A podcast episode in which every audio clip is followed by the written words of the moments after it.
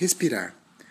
No primeiro manifesto surrealista, o de 1924, André Breton escreve o seguinte: A experiência está confinada em uma jaula, em cujo interior dá voltas e voltas sobre si mesma, e da qual cada vez é mais difícil fazê-la sair.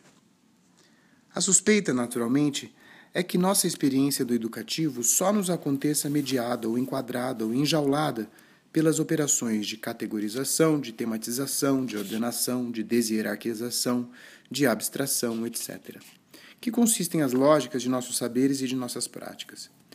Porém, porém, há algo, seja isso o que for, que está fora da jaula, e não podemos senti-lo ou dizê-lo ou pensá-lo a partir de uma experiência enjaulada. Talvez sejamos nós mesmos os que estamos enjaulados junto com nossa experiência e damos voltas e voltas sobre nós mesmos, sem nenhum outro, sem nenhum exterior, sem nenhum acontecimento, sem nenhuma surpresa, sem nada distinto a nós mesmos, ou a nossas projeções, ou aos nossos desejos, ou o que já sabemos, ou ao que já pensamos, ao que já queremos, que nos atinja, ou que nos aconteça, ou que nos enfrente.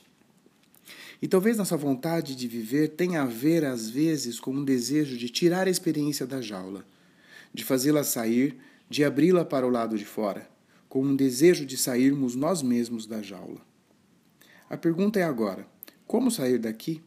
Trata-se de liberar a experiência, de fazê-la sair da jaula, de conseguir uma forma de liberdade, em suma, que tem a ver com o exterior, com o aberto, com o real que sempre é mais e outra coisa que o outro sempre dá. Elias Canetti escreve isso da seguinte maneira: A palavra liberdade serve para expressar uma tensão muito importante, talvez a mais importante de todas.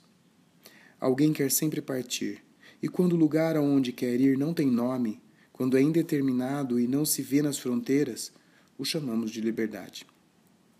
E alguém quer partir porque se asfixia, porque o lugar em que está se torna irrespirável para ele.